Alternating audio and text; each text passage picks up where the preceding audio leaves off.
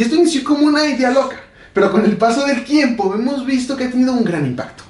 Por ejemplo, la gran mayoría de las impresoras 3D en el mundo utilizan Arduino para funcionar.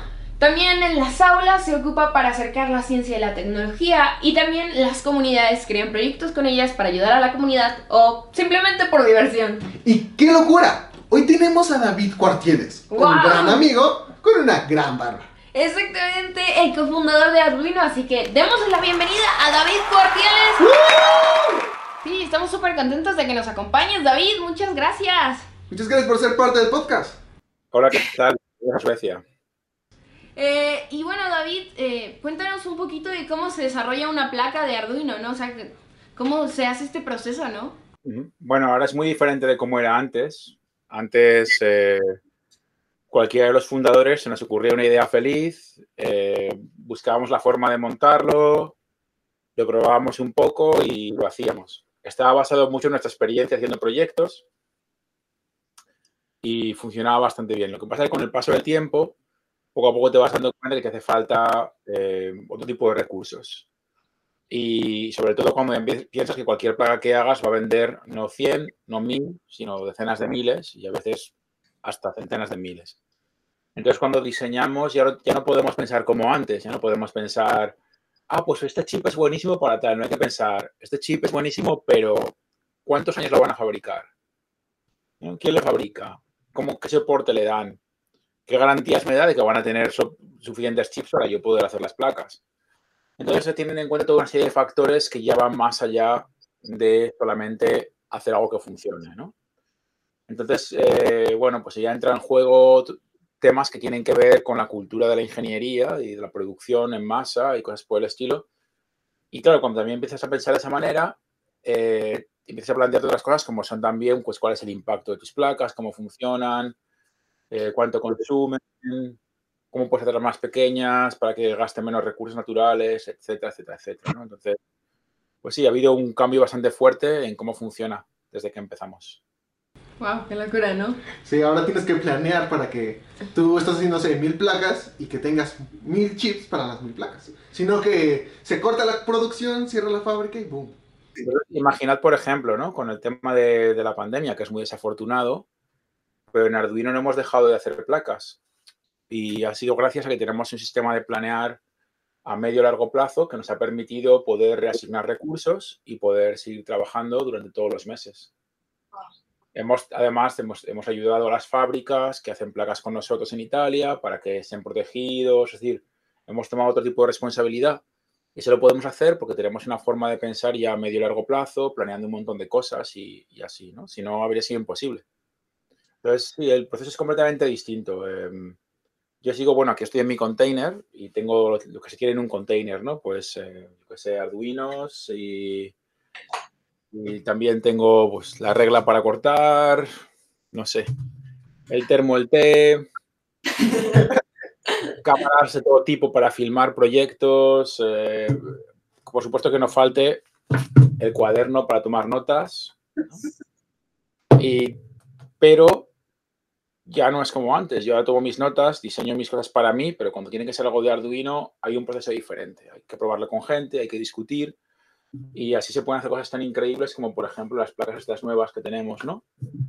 Estas por nivel profesional que, o sea, ya imagínate, el diseño ya es completamente diferente. La caja tiene que si marca de agua, que si, no sé, antes las hacíamos en bolsitas de plástico. Eso es el...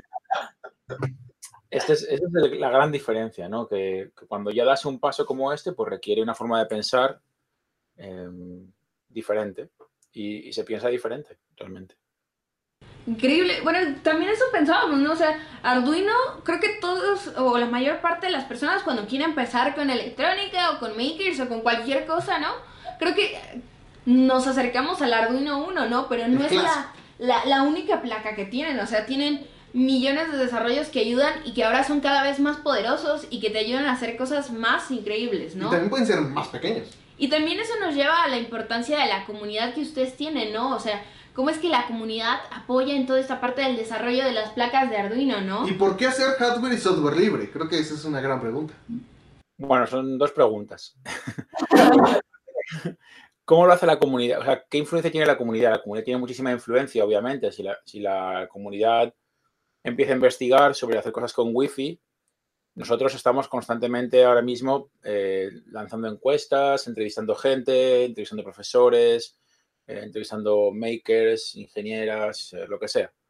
Y de ahí vemos realmente que puede ser interesante. Pues la comunidad tiene una influencia muy fuerte. lo que es muy difícil de hacer es tener un discurso, un debate ¿no? con, súper abierto con un montón de gente para hacer una placa. No digo que no se pueda hacer, hay gente que lo hace, ¿eh? y es importante que se, siga haciendo en los niveles que se pueda. Pero de nuevo, el volumen que trabajar de ahora mismo es muy complicado. Entonces, eh, intentamos incluir a la gente en la discusión y cuando vemos que alguien está muy capacitado o capacitado, pues le invitamos a que sea parte. Hay gente de, la comunidad del foro, por ejemplo, que ahora son empleados de Arduino y trabajan con cosas de Arduino eh, a todos los niveles, desde gente diseñando hardware a, a gente dando soporte a las comunidades. Entonces es, importante tener esa conexión, sobre todo porque es muy difícil poner un anuncio de trabajo para Arduino. Tienes que ser eh, capaz de hablar en público, eh, programar en bajo nivel en C, eh, tener conocimientos de Python, saber temas de fotografía, ¿sabes? el currículum es muy raro. la gente viene, es que yo sé esto y es que parece que es una broma. Digo, no, no, esto es en serio. que hacer un poco de todo, aunque luego te especialices en un campo y trabajas en un equipo, pues, pues el equipo de web, por ejemplo, pero tienes que saber cómo funciona un Arduino, si no, tu web no tiene nada que ver con Arduino. Exacto. es, complicado, ¿eh? Y eso, eso siempre ha sido un reto. Y eh, por otra parte, la, otra pregunta que, habéis hecho eh, era cómo es eso de hacer las placas abiertas y demás, ¿no? Entonces, eso siempre hay gente que, que le cuesta comprender y, y, bueno, pues sucede que, em, por una parte, nosotros creemos que todo lo que tenga que ver con educación tiene que ser abierto en la medida de lo posible para que la gente eh, que tenga menos recursos pueda seguir teniendo acceso. la apertura lo que ayuda es a que si tú quieres llegar más allá, bajo tu propia responsabilidad y tus propios recursos, puedas seguir indagando y aprender más. También requiere una forma de pensar sobre cómo documentar las cosas que es muy complejo. Eh, mucha gente esto no lo ve, pero eh, para que algo sea abierto no basta con decir aquí quién es el código. Además hay que explicar cómo es el código. Y eso es algo que llevamos trabajando desde el primer día de Arduino. ¿no? mucha gente se queja, es que no hay documentación para ingenieros. Es que al ingeniero no hace falta documentación, no fastidies. que al que le hace falta no es ingeniero. claro, si eres ingeniero, cógete la hoja de características, que para eso está. Eh, aunque bueno, los últimos productos que estamos, con los que estamos trabajando, como las placas portenta que os enseñé antes, que son más orientadas a ingeniería, sí que quieren una documentación diferente porque ya son ordenadores pequeñitos, eh, que corren incluso Linux o cosas así. Entonces, las cosas necesitan una documentación distinta, mucho más avanzada. Entonces, eh, el hacerlo abierto realmente sirve para que la gente tenga acceso, pero también para que la gente que sabe pueda contribuir. Porque, ¿Por qué desaprovechar el que haya una comunidad de gente que, por ejemplo, hace visión por computador y no podamos meter eso dentro de los arduinos profesionales? Al hacerlo abierto, que una estructura que compila cosas abiertas, haces que esa gente que ya lo está trabajando en otro ordenador lo pueda hacer en el tuyo también. Eso, eso también es una ventaja. no solamente es una ventaja a nivel de comunidad y aprendizaje, es una ventaja a nivel de desarrollo. El, luego la gente se equivoca y confunde abierto con gratis. ¿eh? Esto también es muy importante. Eh, en Arduino hay ciento, creo que somos 110 personas trabajando y todos cobran el sueldo. Entonces, eh, em, es importante también comprender que como otras empresas de software y hardware libre, pues tienes que hacer dinero por alguna parte para poder pagar a todo el mundo. Entonces, las formas en las que se hace dinero es otra discusión completamente distinta que daría para un podcast de muchas horas. creo que, creo que es súper interesante, ¿no? O sea, el trabajo de todas esas personas, ¿no? O sea, como comenta, el currículum debe ser toda una locura, ¿no? Tienes que saber de esto, del otro, del otro. Es súper interesante cómo es ese trabajo, ¿no? Y, y, que la comunidad es buena, ¿no? Pero también tienes que como encontrar la manera, ¿no? De comunicar, de hacer, para que todo sea libre, ¿no? Y todos ganen. Gane el que apenas está entrando, que gane la persona que tiene más experiencia y puede entrar. Porque tú haces un proyecto y dices, ah, genial, está increíble, pero se queda acá. con la comunidad puedes hacer que vaya creciendo, como comentas, por visión por computadora. Entonces ahora alguien que está entrando dice, oh, genial, puedo hacer cosas, no sé, de Wi-Fi. Ah, pero ahora puedes meterle una cámara y puedes hacer reconocimiento de objetos. Está, está, está, loco, está loco. Y seguir aprendiendo. Hombre, no solamente aprender, si, si la ingeniería es buena, eh, también puedes vivir de ello. Ese es el otro aspecto que a la gente se, se, suele olvidar.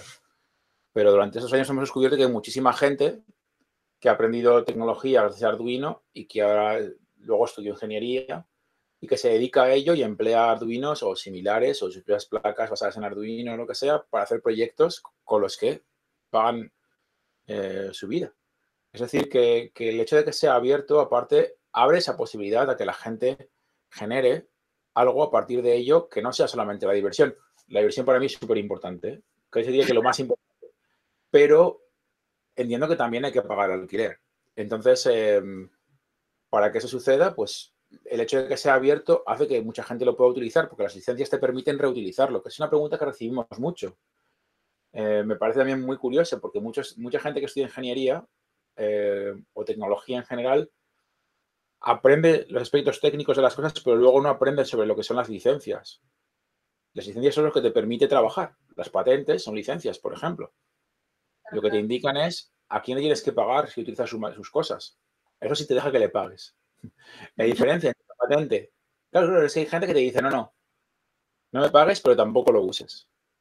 Que esos son casos que suceden con las patentes. Claro, la gente puede ejecutar su derecho exclusivo a utilizar la tecnología.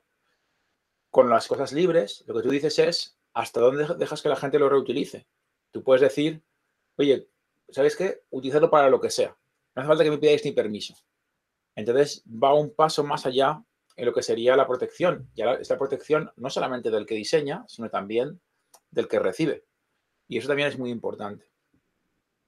Pero ves, esto da para otro podcast también de otras cuatro o cinco horas. No, pero es muy, muy interesante el tema de las licencias, el de las patentes, porque te permite hacer cosas increíbles. Sí, y también esta parte, como dices, de la libertad de la persona que lo recibe, ¿no? Y el que lo da, ¿no? Como decías, pues el equipo de Arduino tiene que comer, ¿no? O sea, tiene que pagar sueldos, ¿no? A todo el equipo, ¿no? Para crear, ¿no? Creo que también es interesante toda esa parte, ¿no? Y también me lleva como a una parte sobre también la educación que decíamos, ¿no? O sea, por ejemplo, la educación STEAM, ¿no? Que cada vez es como más escuchada o más popular en todas partes, o la educación Maker.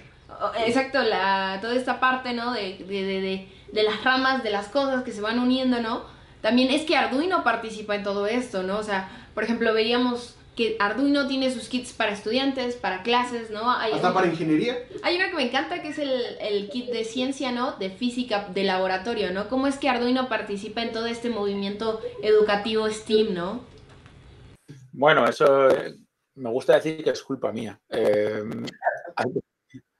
al principio era en gran parte que era culpa mía, porque desde el principio yo me volqué mucho en lo que era intentar comprender cómo profesoras y profesores de todo el mundo empleaban tecnología para explicar conceptos complejos. Porque te aprendes tecnología no solamente porque te sirve para aprender a manejar la tecnología en sí, sino porque al comprender cómo funciona, aprendes cosas como la lógica booleana o, eh, no sé, conceptos de física, etcétera, etcétera, etcétera, ¿no? Ayer, por ejemplo, le estaba dando clase a, una chica aquí en, en, Malmo, hago de voluntario en, un grupo que damos clase a gente que tiene interés avanzado en el colegio y no pueden recibir esa clase porque el colegio no se la puede dar. Le doy clase de programación y le estaba explicando cómo simular la aceleración. Y dices que yo no soy muy buena en física. Digo, ya, pero tú verás, vas a poder simular la física con el ordenador haciendo un programa y darte cuenta de cómo funciona. Y casi le explota la cabeza. Eso es un, de, la, alegría, me refiero, ¿no? Y, se, fue, se fue comprendiendo cómo podía, podíamos hacer un videojuego en el que los objetos eh, estaban cambiando constantemente de gravedad en, el sistema y tienes que intentar esquivarlos, ¿no? Era, era muy interesante. Y eh, son cosas que a lo mejor, o sea, que a mucha gente no se le ocurren. Em, son difíciles de comprender o de, de abstractalizar en tu cabeza, ¿no? De, conceptualizar cuando te explican la aceleración. Pero cuando te pones a simularla dices, ah, contra, claro. O sea, si la velocidad es el múltiplo, perdón, si la, si la distancia es el múltiplo de la velocidad por el tiempo, hay algo que genera la velocidad. Entonces, ¿qué la genera? La aceleración. Entonces, ¿no? vas tirando el hilo, lo simulas y ves físicamente cómo cambia. Tú repites el movimiento, ves movimiento constante, movimiento con aceleración constante, etcétera, etcétera. Y se vuelve muy interesante y muy fácil de ver. Entonces creo que eso es lo que permite la tecnología y dentro del campo de STEAM, eh, esta, esta posibilidad de poder unir las diferentes cosas es muy importante. Entonces, el papel que juega Arduino dentro de todo esto es, eh, ha sido hasta ahora realmente el de canalizar primero el mensaje de que se puede emplear tecnología embebida, es decir, circuitos electrónicos en clase. Eso fue lo primero de todo. Que ya se estaba haciendo en cierta medida, porque por ejemplo en España se utilizaba un circuito que se llama Enconor, que es un circuito así de grande, no exagero, y entonces tenían uno por clase, dos por clase. Tengo uno por ahí guardado en una caja, otro día os lo enseño. Y, eh, y eh, mm, nosotros decíamos, no, tiene que haber uno por alumno. Entonces empezamos a hacer las placas así, dijimos, tiene que haber uno por alumno, porque los alumnos tienen que tener el derecho de poder probar cada uno. Eh, pero claro, antes de poder llegar a que tuviera uno cada alumno, hacía falta que tuviera un ordenador cada alumno, porque si no tiene un ordenador cada alumno, ¿cómo van a probar? Entonces ha sido un proceso de paso a paso. Entonces, cuando nos dimos cuenta que la gente no tenía un ordenador por alumno, sino tenía un ordenador por grupo, dijimos, bueno, pues hay que crear unos kits que funcionan por grupo, para que los alumnos puedan trabajar con los materiales que tienen en clase, que son, igual tienen cinco ordenadores para 30 alumnos, entonces poder eh, crear kits que estén de acuerdo a las condiciones de clase. Entonces, poco a poco, cuando tú entrevistas a la gente, que son los profesores, y te das cuenta de sus necesidades, se te ocurren las ideas de los productos que pueden funcionar con ellos. Te das cuenta es un poco ese intercambio. Por eso digo que la comunidad es muy importante. Que la comunidad es la que te dice, esto es muy buena idea, pero es que en mi clase funcionamos así. Esto es muy buena idea, pero es que yo solo tengo cinco ordenadores. Es muy buena idea, pero no tengo internet. Entonces, cogiendo todas estas ideas, dices, ah, vale, pues para que haya buenas clases tenemos que entregar todo en PDF tienen que emplear el IDE offline y tienen que tener tal, ¿no? Entonces, con estas ideas ya conceptualizas y generas lo que puede funcionar para la clase. Increíble. Por esta masterclass, por cierto, me tenéis que mandar unos bitcoins luego a mi cuenta. ¿eh?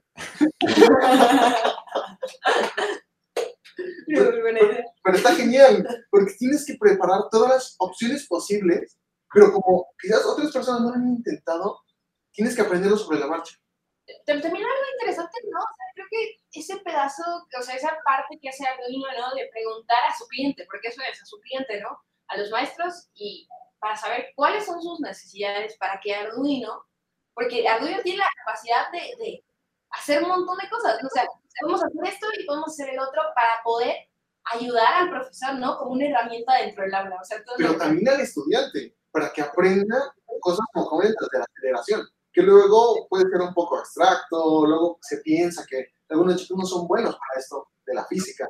Y tú con un Arduino, una computadora, puedes explorarlo y entenderlo mejor. Y también los chicos se sienten más seguros, ¿no? Porque dices, oh, no era tan complicado, ¿no? O lo, lo entiendo ahora, ¿no? O sea, puedo entender más cosas. ¡Wow! Sí, hay que dedicarle un poco más de tiempo. También, bueno, os quería decir una cosa y es que nosotros no hablamos de clientes. eh, Sí, es importante. Em, realmente, si lo miro, si haces un análisis puramente desde un punto de vista del consumo, el cliente de Arduino no es el profesor ni es el alumno, es el colegio. Y el profesor lo que es es un participante porque está realmente diciéndote lo que funciona y lo que no funciona. Lo mismo que el alumno. El alumno dice al profesor lo que funciona y lo que no funciona. Entonces, eh, de hecho, los alumnos son muchísimo más incisivos que los profesores. Entonces, tienes que, tienes que saber cómo hacer este tipo de cosas y cómo, hablas con la gente. Entonces, desde así de entrada, la palabra cliente a mí me, ofrece, me da muchísimo respeto. Realmente el cliente lo, discutes desde un punto de vista de una empresa. Y entonces tú dices, bueno, pues mi cliente, ¿quién es? Es el que me paga. ¿Quién me paga? El colegio. Eh, ¿Quién dice en el colegio que paga? El director. ¿El director da clase? Pues a veces sí y a veces no.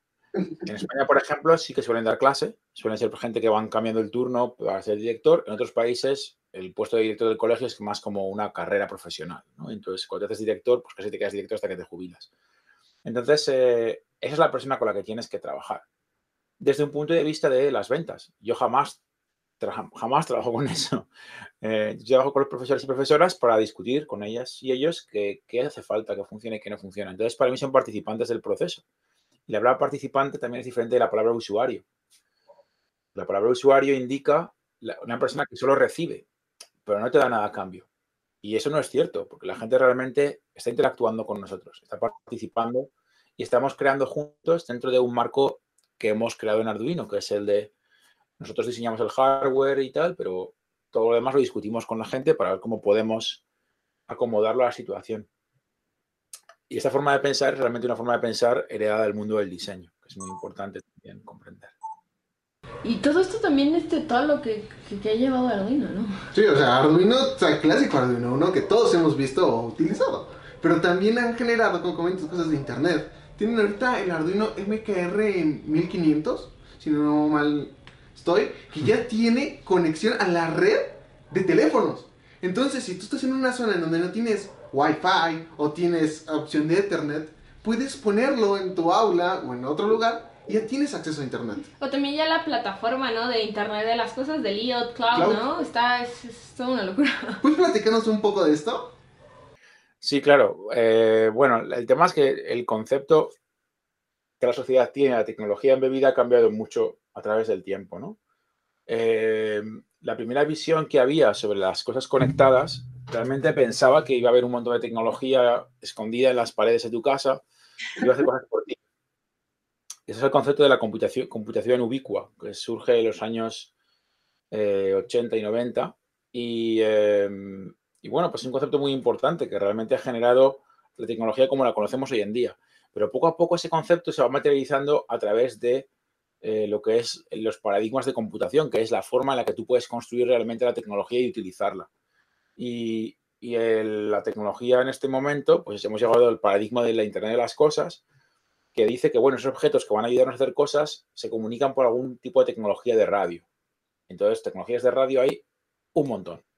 Está Bluetooth, Wi-Fi, eh, Zigbee, eh, Narrowband IoT, eh, GSM, GPRS, 3G, 4G, 5G, LTE, eh, puedo seguir.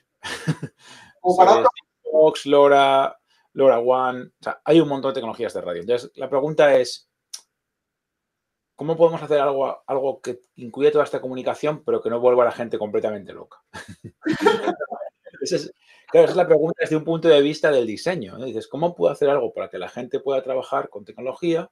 Entonces dices, bueno, pues lo que, lo que puedo hacer es tener un sistema de programación que sea estándar, que ese es lo que sería el chip que llevan los Arduino Maker, por ejemplo, y la parte de radio que sea intercambiable. Entonces, tú aprendes a programar uno y realmente aprendes a programar todos. Solamente cambia cómo funciona el nivel de la comunicación, porque para Wi-Fi hace falta decir cuál es el punto de acceso que te, te conectas y el password.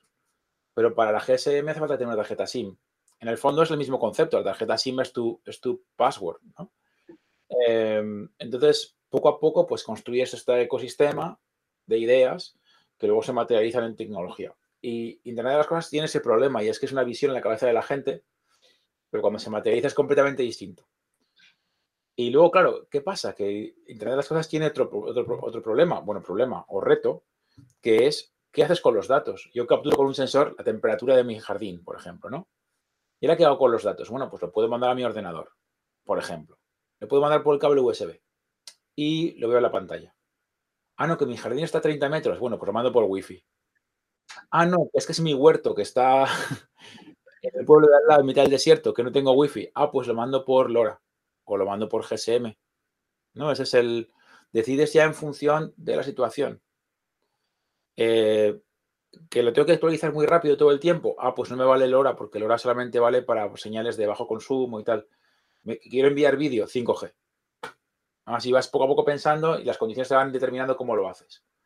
Ahora, que es que quiero que no hace falta estar conectado para poder verlo, que es que quiero poder verlo desde mi móvil cuando me apetezca y no tener ordenador, ah, pues hace falta un servidor en Internet para poder hacerlo. Entonces, ahora, ¿quién se pone a hacerse un servidor en Internet para poder ver la temperatura del huerto? Nadie. Bueno, o freaks como tú y como yo. Entonces, eh, ¿qué hace falta? Pues que alguien te dé un servicio para hacer esa conectividad. Entonces, ahí es donde está el Arduino IoT Cloud, lo que te permite es conectar todas estas placas a un servicio en línea que además te permite hacer paneles de control que puedes ver desde un navegador o incluso desde tu teléfono. Esa es la última cosa que hemos lanzado justo la semana pasada. Entonces, claro, ese es, el tema, ¿no? Que cuando empiezas a pensar cómo puedo materializar esta visión de poder controlar mi mundo digital, poco a poco te van saliendo cosas que tienes que hacer y que hay que construir todo poco a pues, paso por paso, ¿no? Entonces, ha habido mucha gente que ha hecho esto antes de Arduino. No vamos a engañarnos. Nosotros llevamos cinco años trabajando en construirlo para que sea muy robusto. Y igual que he explicado antes, el tema del hardware, ¿no? Nosotros no podemos llegar a hacer una cosa que funcione para 100 personas. Eso tiene que ser para 100.000 personas. Bueno, pues lo de la web es igual. No podemos hacer una nube de IoT y cuando haya 100 personas conectadas se cuelgue. Eh, claro, el equipo de Arduino que es el más grande ahora es el equipo de IoT, la gente no lo sabe. Pero hay 26 personas desarrollando el software de toda la nube. Para que hagáis un poquito de idea. Como un cuarto de todo Arduino es gente que desarrolla el software de la nube. Y eso, eso es, eh, para que la gente tenga un poco de dimensión, ¿no? Cuando estamos hablando de qué significa, porque todo el mundo piensa, ah, Arduino son las placas, tienen estas placas y esta placa. No, no, no. La placa es una parte, amigo. Luego está el firmware, por así decirlo, que es otra parte, pero luego está todo lo que viene encima, que es Internet, los servicios, las páginas web con contenido, los cursos educativos, el tal. Todo eso se construye todo encima. Entonces hay mucha más gente haciendo todo eso que haciendo la visión romántica de voy a diseñarme un circuitito de color azul, ¿no? Que tenga un chip aquí, que le dé un temperatura, ¿no? Eso era muy fácil. Eso realmente fue muy fácil en comparación. Ah, qué locura, qué locura. Pero eso lo difícil lo vuelve divertido. Sí, ¿no? Hace que sigas entrando ahí. Y, y, también cómo fue toda cómo fue toda la evolución de, de, Arduino, ¿no? Porque como dices, ¿no? O sea, no solo son placas, ¿no? O sea, cómo fue toda este esta evolución de Arduino, porque también eso Arduino también es su comunidad, ¿no? Porque por lo de software y hardware libre, pues no, es toda esta parte, o sea, y, son un gran ejemplo de todo esto, ¿no? De cómo ha crecido una empresa tan increíble, ¿no? Que, que lleva es, todo esto, o sea, es, es toda una locura, la verdad. También sirve como inspiración a otras empresas que están iniciando de hardware y software libre. Claro, también hay que decir, Arduino no fue la primera empresa en hacer hardware libre, definitivamente no fue la primera empresa en hacer software libre, eh, pero ha sido una de las primeras que ha tenido éxito en combinar todo junto. Y eh, el hecho de que, que, funcione para Arduino es una demostración de que puede funcionar. Entonces hay otras empresas que están lanzándose ahora eh, que están funcionando. De hecho, en México, pues por ejemplo, está Electronic Cats, que hacen un gran trabajo también, ¿no? Y ahí le mando mi, mi guiño digital a Sabas y Agüero. Y, eh, ¿Y un miau? ¿eh? bueno, el, el, tema es que, el tema es que sí, pues estas empresas están surgiendo poco a poco en diferentes lugares y yo sé que uno, de los grandes retos es convencer a sus inversores y socios y demás que la parte libre funciona. Y eh, sí, sí funciona. Es, es una realidad. Eh, que podría funcionar si no fuera libre, también, seguramente. Pero te acarrearía, te acarrearía otro tipo de problemas diferentes y otro tipo de retos. Y el hecho de que sea libre permite que la gente colabore y que crezca en conjunto con otra gente. Entonces yo creo que merece la pena considerar esa posibilidad como comentas, Electronic Arts también están eh, haciendo todo ese trabajo, ¿no? Y, Desde aquí en México está. Es, es, toda una locura cómo es que las empresas, ¿no? Dan ese salto, ¿no? De, de, software y hardware libre, ¿no? Y las cosas pueden pasar bien, ¿no? O sea, puede todo salir increíble. Sí, podemos hacer nuestras empresas que funcionen así. Y algo también... Fomentar el conocimiento. También algo interesante es que al, al, hacer todo esto libre, también creo que con Arduino hay muchísimos proyectos distintos e increíbles, ¿no? O sea, eh, Las impresoras 3D funcionan gracias a Arduino. Exacto, o sea. Tenemos drones. Tenemos robots. Kansas, Sin esto todo, todo Hasta respiradores hoy en día estamos utilizando. Pero tú, David, como uno de los creadores de Arduino, ¿qué has hecho con ella? Ah, qué buena pregunta. bueno, eh, yo hubo un tiempo que me dediqué a hacer instalaciones artísticas y, y temas de anuncios para marcas, ¿no? Eh, por ejemplo, hicimos un anuncio en Indonesia para una empresa que no puedo mencionar, eh, de zapatillas, muy conocida, muy, muy conocida. Y eh, pues hicimos una instalación que tenía 15.200 LEDs, así con, con, un Arduino. Eh, bueno, eran 40 Arduinos en red y que se conectaban a un solo Arduino, que es el que daba todas las órdenes. Eh, hicimos también un coche que se conducía solo para otra marca que no puedo mencionar. Este en concreto nunca salió porque, porque les daba un poco de miedo el hecho de que fuera de verdad. Ibas a hacer un fake y no, no, nosotros hackeamos el coche de verdad y se hizo de verdad. Em, aparte de eso, he hecho instrumentos musicales. Eh, eh, ahora estoy haciendo temas de lo que llamo Old School IoT, que es como una especie de tutorial para que la gente aprenda a, pues todo este concepto de IoT, que es realmente un concepto muy complejo, que tiene muchísimas partes, pues cómo funciona poco a poco a través de ejercicios prácticos y que terminará pues montando tu propio servidor en tu casa em, para poder monitorizar tus propios sensores y lo estoy haciendo de cero, o sea, no es que ya esté hecho y lo voy a filmar, no, lo estoy haciendo y mientras lo hago voy haciendo tutoriales en, en GitHub y lo voy publicando y ahora pues di una charla, por ejemplo, para Ironland sobre el tema y hace la, semana pasada la hice para FabX Live también. Eh, y luego, aparte de eso, tengo también un, un asunto de eh, monitorizar mi huerto. Porque, ejemplo de huerto verduras que se, crecen, en casa. Entonces es muy complicado porque estamos en Suecia y entonces aquí las condiciones cambian muy bruscamente. O sea, pasamos de tener días de 14 horas de sol con las plantas creciendo como locas a días de 5 horas de sol y sin suficiente luz ultravioleta para que, para que florezcan, con lo cual los tomates, por ejemplo, no florecen a tiempo. Entonces hace falta introducir iluminación LED, hace falta introducir calefacción. Entonces, ese tipo de cosas hay que controlarlas a distancia y yo, pues, como parte de mis proyectos voy a, poner eso también. Y luego también, así para cerrar, hay un proyecto más que tiene que ver con el COVID que estamos haciendo, que es un proyecto europeo por el cual nos han concedido una beca eh, urgente que tiene que estar listo para diciembre. Y es un sistema eh, precisamente de visión por computador con las nuevas Arduino eh. Y lo que va a hacer es, van a hacer una red de cámaras que se pueden poner en los techos de las fábricas y monitorizar cómo la gente se está moviendo para darles avisos si, si están quedándose muy cerca de otros o, se van a mover y les puedan poner en peligro, lo que sea. Entonces, eh, pues toda la red de cámaras van a ser tu Arduinos.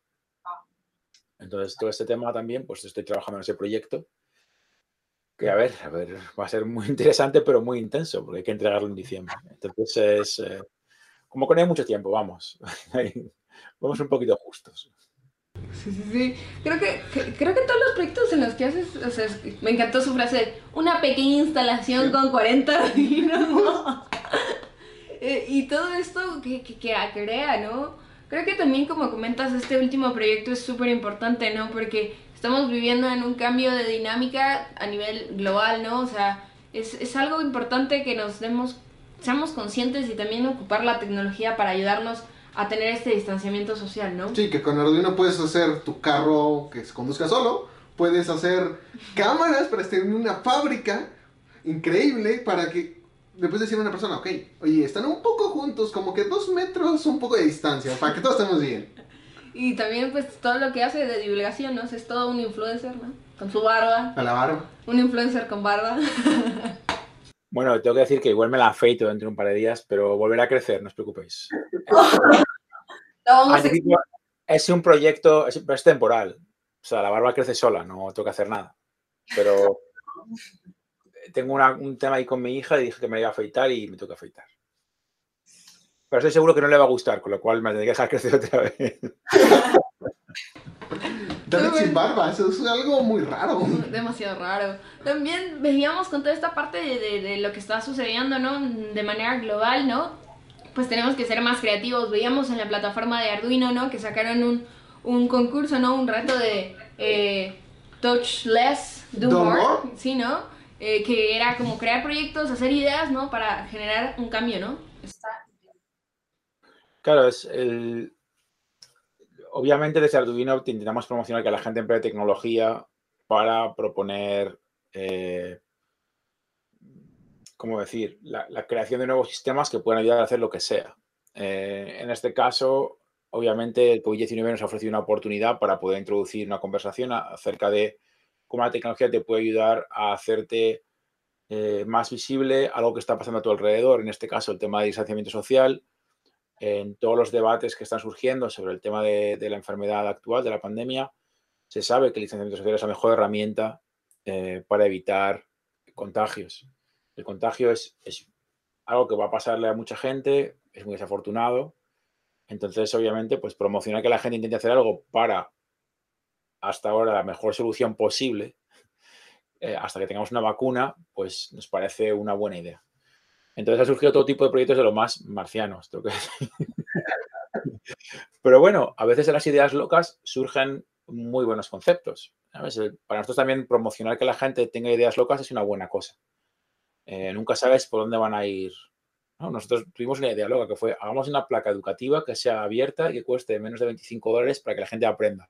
¿No? Ese es el, fue una idea loca hace 15 años y fíjate tú a dónde hemos llegado. ¿no? Entonces, eh, seguro que habrá alguna idea loca que nos parecerá súper loca y que pues, seguramente no ganará el concurso y que sin embargo luego hará algo grande, ¿no? Eh, pero bueno, estad atentos porque creo que van a empezar ya el tema, de, tema del jurado que va a estar revisando los proyectos. Me comentaba uno de, la gente del equipo de contenido Arduino que le han elegido a él para, para ser miembro del jurado. Y, y siempre nos viene a las reuniones con alguna idea de, mira, este tipo ha hecho una cosa no te lo vas a imaginar. Y te enseña la foto y dices, no, pero ¿cómo puede ser? y, sí, pues hay gente que hace cosas que no te imaginas. Y el otro día, por ejemplo, el, tipo de redes sociales de Arduino republicó un vídeo de hace un par de años que era el experimento que hizo un hombre de intentar ver a cuánta velocidad podía correr Arduino 1. Arduino 1 tiene un reloj de 16 MHz, pero tú en teoría le puedes provocar una aceleración y puedes hacer que vaya a turbo y le ponía nitrógeno líquido para evitar que se calentase. a un nivel increíble. ¿eh? Sí, no, lo ponía a correr como a 68 MHz, no sé, una brutalidad. por 5 casi, casi la velocidad. Y, o sea, por, por 4 seguro y por 5 casi. Y, y, era una cosa de decir, bueno, o sea, para empezar, ¿quién tiene nitrógeno líquido en casa? Esa es la primera pregunta. ¿Quién tiene un bote de Yo tengo, tengo un ventilador aquí, es todo lo que tengo. tengo un nivel para comprobar que he puesto bien mi estantería, pero no tengo un bote de nitrógeno líquido. por más que miro, no encuentro nada de eso. No es muy común tenerlo por ahí. Sí, no, pero luego resulta que la comunidad de modders de ordenador sí que, sí que tienen. Gente que sí que tiene porque hacen temas de refrigeración de ordenadores o concursos de velocidad máxima y demás, ¿no? Entonces, luego descubres que dices, ah, contra, pues sí hay gente que... Qué interesante. Mm. Entonces, no sé, igual me compro un bote, ¿no? Nitrógeno líquido. Y, a ver, deseadme suerte. Dice que bueno para las que las congela. Qué locura, ¿no? Creo que es súper genial y todo el trabajo que ha hecho Arduino, la verdad, muchas felicidades a todo el equipo, ¿no? O sea, todo el trabajo colaborativo, la verdad es que nosotros ocupamos Arduino. Arduino. Y, y es toda una locura y somos felices con Arduino, ¿no? O sea, aquí tenemos una impresora 3D que tiene un Arduino adentro, que sin ella, pues bueno, no podríamos hacer los proyectos que hacemos, no podríamos divertirnos y seguro que muchas personas no podrían hacer lo que hacen por Arduino. Exactamente, y creo que también en estos momentos en los que tenemos que estar en casa, ¿no? Queríamos preguntarte qué, qué, qué estás haciendo, ¿no? Para mantenerte, pues, activo creativamente, ¿no? Para seguir creando, ¿no? Y qué le recomiendas a la comunidad maker que nos está viendo o escuchando para pues, seguir creando, ¿no? y a cualquier persona en general. Porque realmente no todos tenemos nitrógeno líquido en casa. O una impresora 3D.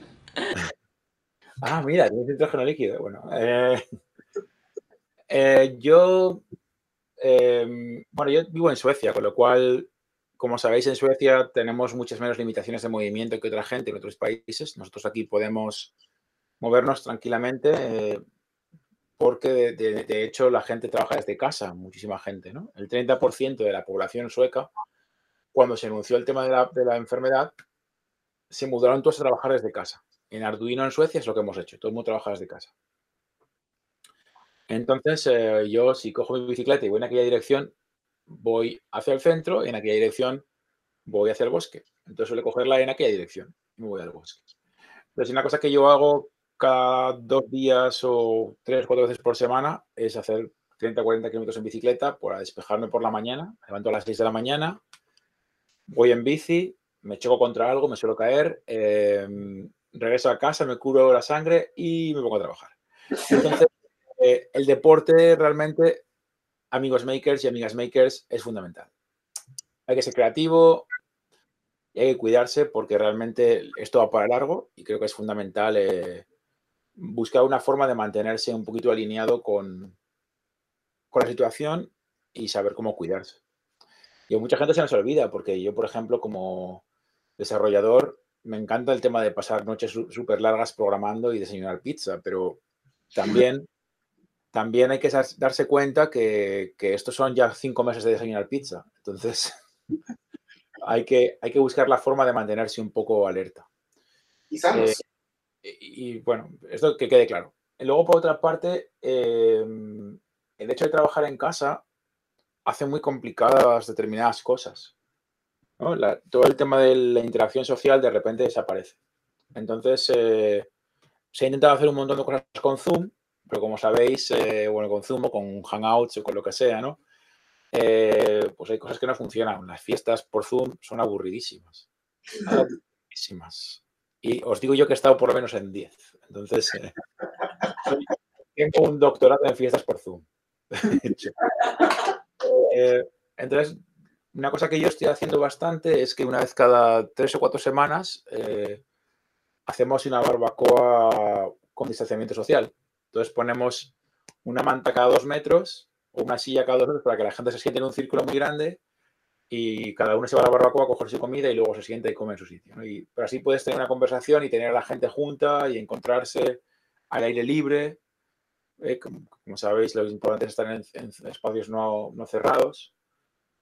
Y así. Entonces hay muchas cosas que tienen que ver con cómo buscar el contacto y cómo normalizar esas nuevas situaciones que son casi tan importantes como hacer proyectos. Y luego ya en el departamento de proyectos, que es la pregunta que me has hecho, que sé que ibas por ahí. Eh, bueno, pues mi primer gran proyecto ha sido ordenar mi oficina, porque mi oficina es un auténtico desastre. Aquí os voy a enseñar. ¿Ves las cajas? Sí. Tienen que terminar en una estantería que está en el cuarto de aquí atrás. Eh, estas estaban antes impidiéndome girar mi silla. Ahora, fíjate, puedo girar mi silla. ¿Has visto? Antes no podía girar mi silla. Entonces, em, mi primer gran proyecto ha sido ordenar ese sitio, porque llevo aquí cuatro meses y me quedan otros cinco o seis. Entonces, em, hacer que el espacio de trabajo en casa, que suele ser siempre que peor eh, tratado está, se convierta en un buen espacio de trabajo es fundamental. Y luego saber cerrar la puerta del espacio de trabajo, porque el otro día hablaba, por ejemplo, con un compañero y me decía, he tenido las peores vacaciones de mi vida. Dice, sí, estaba de vacaciones, pero como tenía mi espacio de trabajo justo ahí, pues, es las vacaciones que más he trabajado. yo le decía, sí, yo, yo, yo, lo que hice fue apagar notificaciones en mi teléfono, de tal manera que nadie me podía llamar a reuniones. Me enteraba tres días más tarde, con lo cual no había ningún problema, ya se habían pasado. Entonces, eso también es importante, ¿no? El, aprender a separar. Pero bueno, en temas de proyectos, mi siguiente gran proyecto realmente, eh, lo que voy a hacer es hacer una librería para transmisión de vídeo, eh, bueno, más, más que nada imágenes, no vídeo, con las Arduinos MKR, eh, empleando una ArduCam. Es un proyecto que hice el año pasado para un lanzamiento de satélites que hice en Zaragoza, en España, que funcionó bastante bien, pero me faltó enviar las imágenes por radio. Entonces voy a hacer la librería para que después de tomar las imágenes, además las mande por radio. Así si, si pierdes tu satélite porque se cae en donde sea, puedes seguir recibiendo las imágenes y almacenarlas en un ordenador y así tener toda la información guardada, ¿no? Porque toda la parte de sensores es fácil de recibir, pero las imágenes que pesan mucho, pues nunca las envías por radio. mientras, de, mientras quede batería, pues que te mandan las fotos, ¿no? Aunque sea estrellado. es mi plan que tiene que ser hecho de aquí a octubre, espero. Increíble, increíble. La verdad es que es un placer hablar contigo, David. La verdad, temas súper interesantes y que también nos, nos vuela un poquito la mente como para decir, oh, creo que tengo que trabajar un mando. Proyectos y cosas, creo que está súper genial. Y la verdad creo que es un gran consejo, ¿no? Creo que mantenerse activo tanto física, o sea, no estar todo el tiempo en el escritorio, ¿no? O sea, trabajando, también dar un valor a, a salir, a caminar un ratito, ¿no? Aunque sea al patio, ¿no? y seguir haciendo proyectos. Eso siempre ayuda. Hay que para mantenerse creativo. Oye, ¿algo más que quieras compartir con nosotros, con los que nos ven, los que nos escuchan? Pues, ¿qué puedo decir? Compraros bicicletas. Eh, pedalear todo lo que podáis, mientras todavía nos quede mundo. Es, eh, yo ahora mismo me, estoy, como actividad de tiempo libre, he dicho que voy, voy, bastante en bicicleta, pero me estoy obsesionando un poco con la idea de hacer mis propias bicicletas y entonces eh, creo que hay una oportunidad muy grande en México, de hecho. Eh, México es un país que creo que no se va suficiente en bici y, y hay creo que muy pocas marcas conocidas mexicanas de bicicletas, entonces creo que hay una buena oportunidad para los makers para construir bicis. Había un chico de, del DF que hacía Fab Labs en bicicletas de carga, que diseñaba él, y yo creo que es una buena oportunidad. No la dejéis pasar. Increíble. Y claro, meterle un Arduino. Muchísimas gracias, David. Ya vamos para pues, despedirnos también. ¿Dónde podemos encontrarte, David, ya sea tus redes sociales? Bueno, yo soy de Cuartielles en Telegram, eh, Arduino, Discord, eh, Instagram, eh, Twitter, y hasta ahí. Siempre igual. He tenido la suerte de que nadie me ha robado el tema. En Facebook no existo, con lo cual si buscáis David Cuartielles en Facebook aparece una fotografía de un tipo jugando al fútbol, pero no soy yo. Yo no juego al fútbol, con lo cual, por favor, no os llevéis a equivoco. Perfecto, David. Muchísimas gracias. Eh. O sea, qué, qué, qué, emoción que nos hayas acompaado. En este podcast ver todos los proyectos en los que está haciendo Arduino y lo que se puede llegar a hacer. Y, y obviamente fomentar el hardware de y, y bueno, te mandamos un abrazo hasta Malmo, Suecia. Esperemos que llegue, pero no lo sé. Exacto. Muchísimas gracias.